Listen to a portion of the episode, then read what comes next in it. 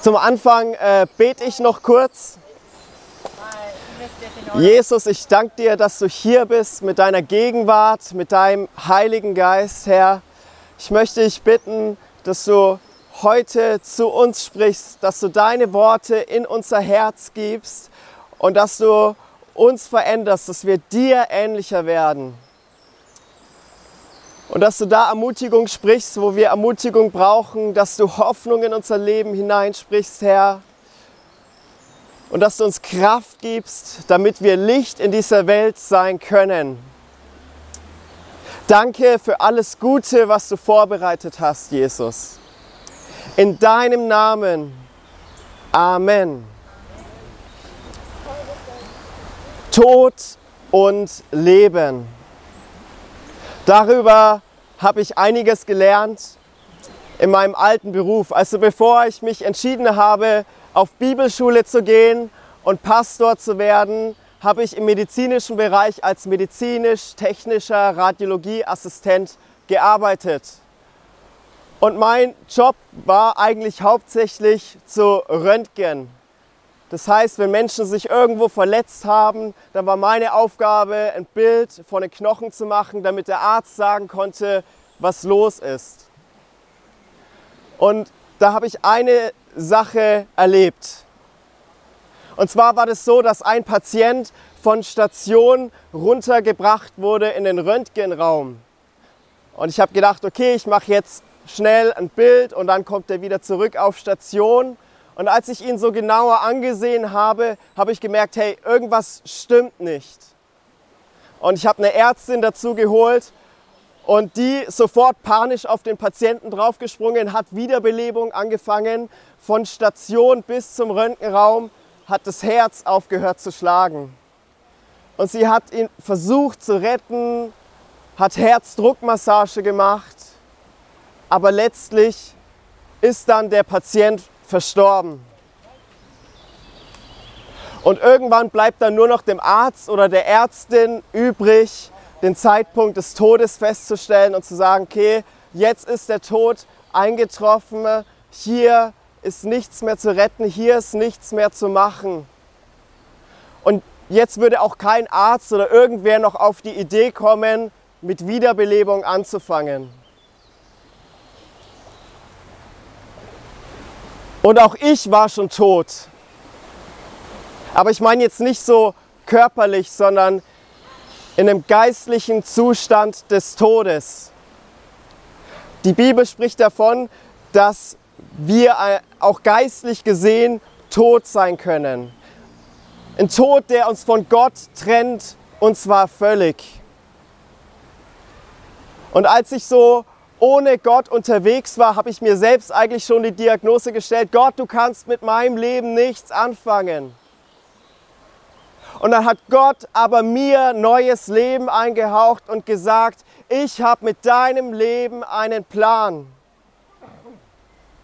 Und das ist mein Herz, dass es jeder Mensch erfährt, dass Gott da ist und dass er Leben schenkt.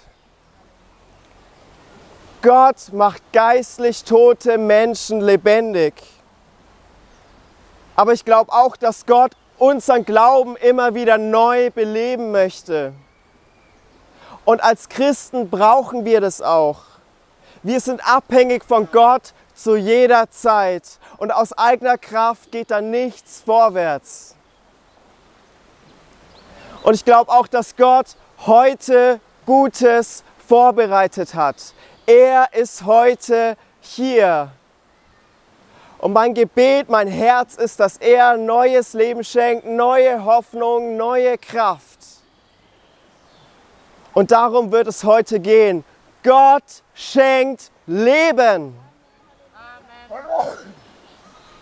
Und genau diese Botschaft hatten die Israeliten damals bitter nötig. Sie waren damals das Volk, das Gott auserwählt hat, um zu zeigen, wie es ist, mit ihm zusammen zu leben. Dass bei ihm, bei Gott Leben ist und abseits von Gott Tod und Zerstörung. Und es gab immer wieder Momente, in denen dann diese Beziehung, die das Volk zu Gott hatte, tot war. Sie haben Gott vergessen. Ihnen war es egal, was er gedacht hat. Man hat Gott ausgeblendet. Und es ist eine Art Betäubung, die letztlich zum Tod führt. Hey, heute ist für Gott, ist Gott für viele ein Märchen, ein alter Mann, aber er ist Schöpfer des Universums. Er ist lebendig, er spricht und er ist da. Und ich glaube, dass eine tote Beziehung zu Gott wird auch letztlich immer zum Tod irgendwann führen. Und das bekamen auch die Israeliten in voller Härte zu spüren, weil sie konstant widerspenstig waren und nicht auf Gott gehört haben, kam der Tod über das Land. Assyrien und Babylon, zwei feindliche Nationen von Israel, sind in das Land eingefallen. Und zahlreiche Israeliten sind gestorben. Und die noch lebenden Israeliten wurden ins Exil nach Babylon verschleppt, deportiert in ein fremdes Land. Ihre Beziehung zu Gott war tot. Viele waren gestorben und jetzt waren ihre Hoffnungen zerstört. Und die Israeliten werden auch zu dieser Zeit beschrieben wie ausgetrocknete Knochen. Sie sagen, unsere Gebeine sind vertrocknet, unsere Hoffnung ist dahin, wir haben keine Zukunft mehr. Und in diese Situation des Todes spricht Gott Leben. Und zwar durch den Propheten Hesekiel. Und als Prophet hört er das Reden Gottes und gibt es an die Menschen weiter. Er hat also einfach nicht gesagt, was er denkt, sondern er hat Gottes Reden weitergegeben, was Gott zu sagen hatte. Und er hat nicht einfach nur irgendwie Gottes Stimme gehört, sondern Gott hat auch zu ihm durch Bilder und Visionen geredet. Und eine dieser Visionen finden wir in Hesekiel 37, 1 bis 6. Und dieses Buch von Hesekiel finden wir im Alten Testament, circa in der Mitte der Bibel. Und dort heißt es, die Hand des Herrn kam über mich. Und der Herr führte mich im Geist hinaus und ließ mich nieder mitten auf der Ebene, und diese war voller toten Gebeine. Und er führte mich ringsherum an ihnen vorüber und siehe, es waren sehr viele auf der Ebene. Und sie waren sehr dürr. Und da sprach er zu mir, Mensch, können diese Gebeine wieder lebendig werden? Ich antwortete, O Herr, du weißt es. Da sprach er zu mir, Weissage über diese Gebeine und sprich zu ihnen, ihr verdorrten Gebeine, hört das Wort des Herrn. So spricht Gott der Herr zu diesen Gebeinen. Seht, ich will meinen Lebensgeist in euch hauchen, dass ihr lebendig werdet. Ich will Sehnen und Fleisch über euch wachsen lassen und euch mit Haut überziehen und meinen Lebensgeist in euch geben, damit ihr lebendig werdet. Und ihr sollt erkennen, dass ich der Herr bin.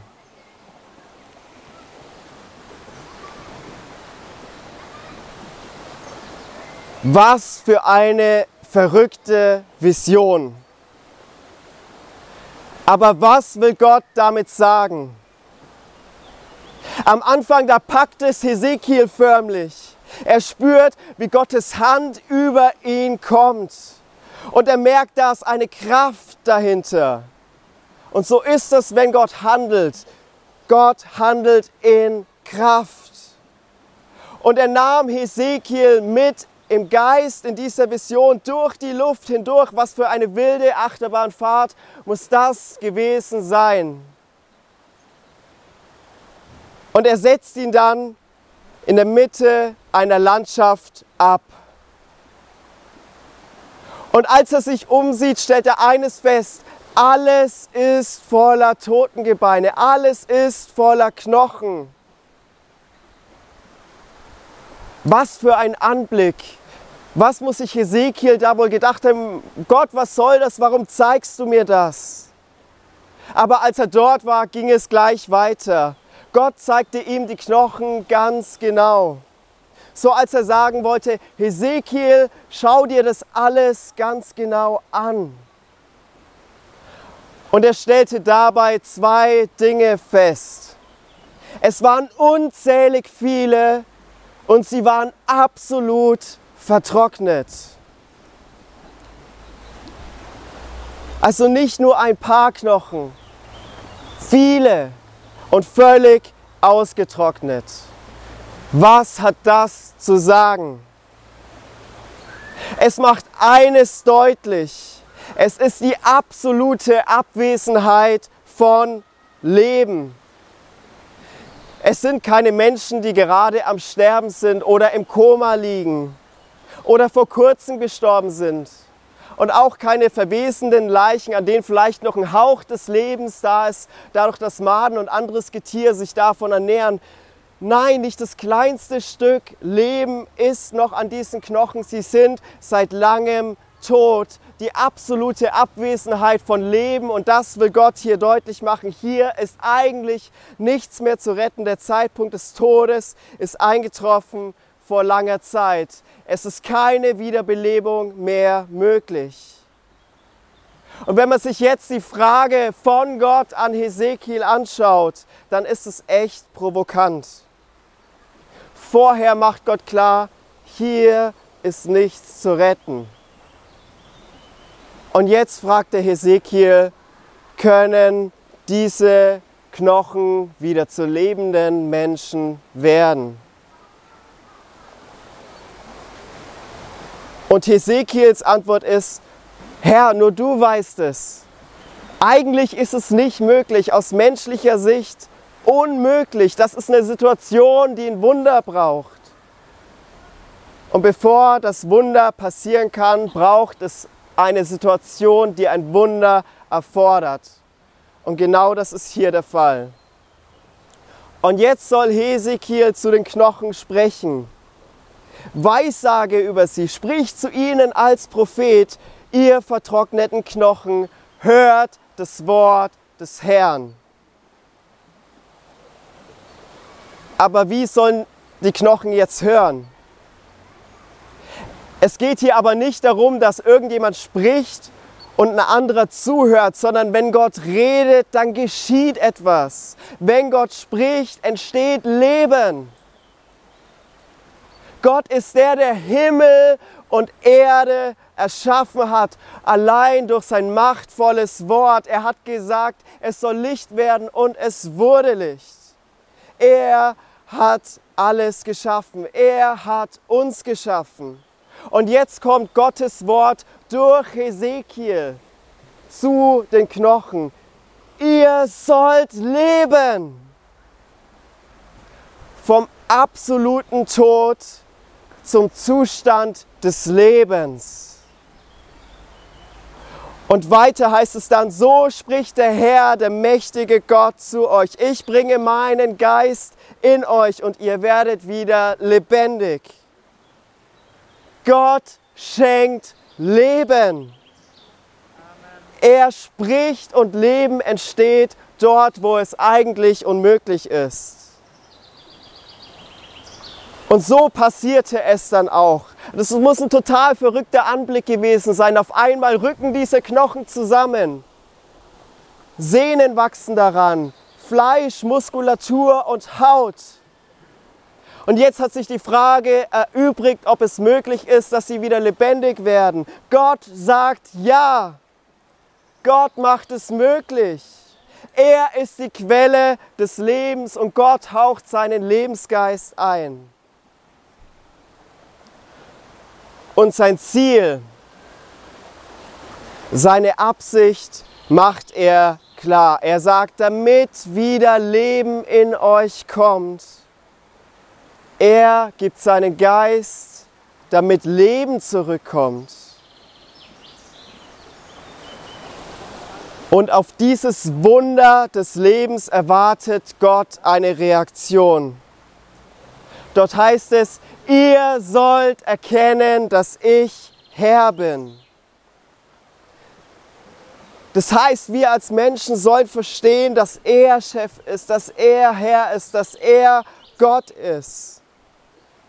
Und oft ist es so, dass Menschen irgendwie Gott erleben wollen, Wunder erleben wollen, aber dann nicht anerkennen, dass er Gott ist. Das bedeutet, er ist König. Was er zu sagen hat, ist von unendlicher Bedeutung. Und es bedeutet, er weiß, was gut ist und nicht wir als Menschen. Wir als Menschen verbocken genug. Nicht unser Wille geschehe, weil das wäre zu oft echt ein Problem und hätte katastrophale Folgen, sondern sein Wille geschehe, weil Gottes Plan Leben ist.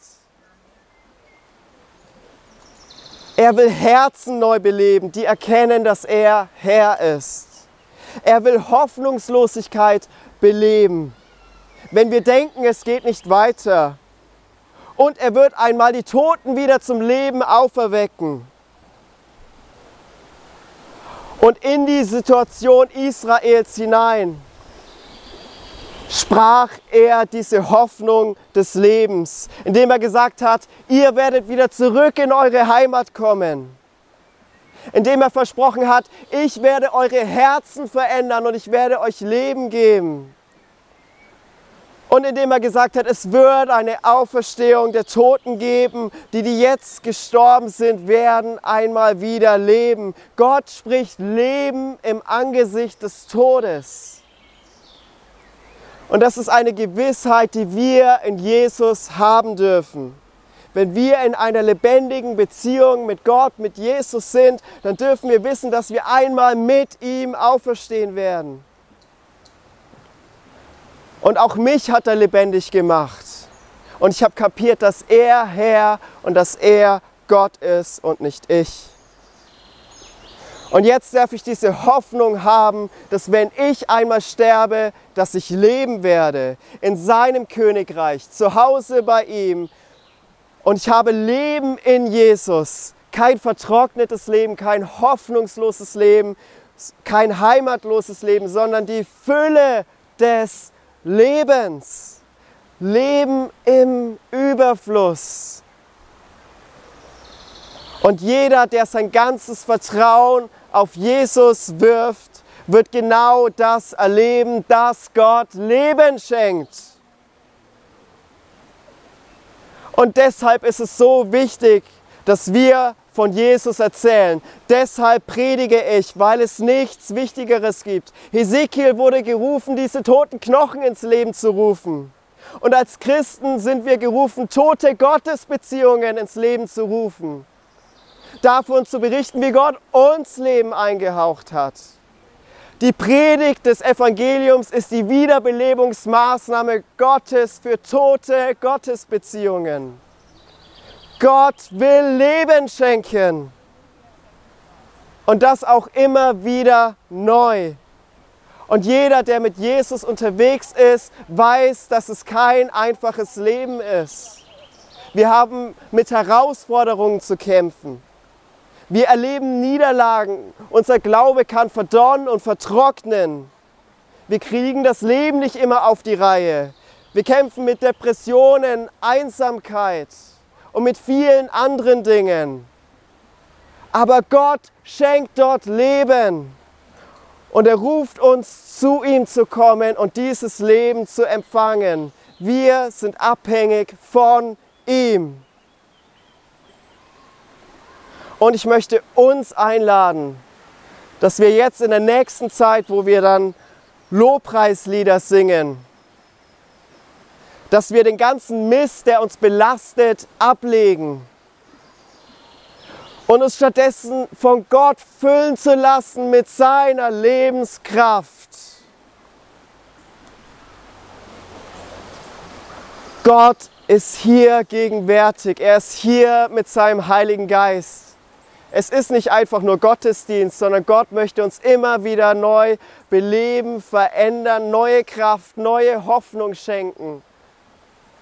Und er möchte uns in unseren Kämpfen helfen. Und ich bin der Erste, der immer wieder neu sagen will, Jesus, ich brauche dich. Ich brauche deinen Geist, ich brauche deine Kraft, ich brauche deine Liebe, ich brauche deine Vergebung, weil ich eines weiß, ich kann es nicht allein, sondern ich brauche deine Hilfe. Und lasst uns jetzt so vor Gott kommen in dieser Zeit und diesen Gottesdienst nicht an uns vorübergehen, sondern lasst uns zu Gott kommen, der Leben schenkt und der uns verändert. Ich bete noch zum Abschluss. Jesus, ich möchte dich bitten, dass du uns veränderst durch deinen Geist. Und dass da, wo gerade schwierige Situationen sind, wo Einsamkeit, Depressionen, andere Kämpfe da sind, dass dein Leben und deine Freude reinkommt. Gott, du hast Leben, Leben im Überfluss. Und wir sind gerufen, diesen Überfluss weiterzugeben an andere Menschen. Und wir können dieses Leben als Christen nicht aus eigener Kraft leben, sondern wir brauchen deine Kraft. Und gib uns die Kraft, tote Gottesbeziehungen zurück ins Leben zu rufen. Es geht um ewige Leben, Herr. Hilf uns, hilf uns hier in Deutschland, dass wir Menschen erreichen. Wir brauchen deine Kraft.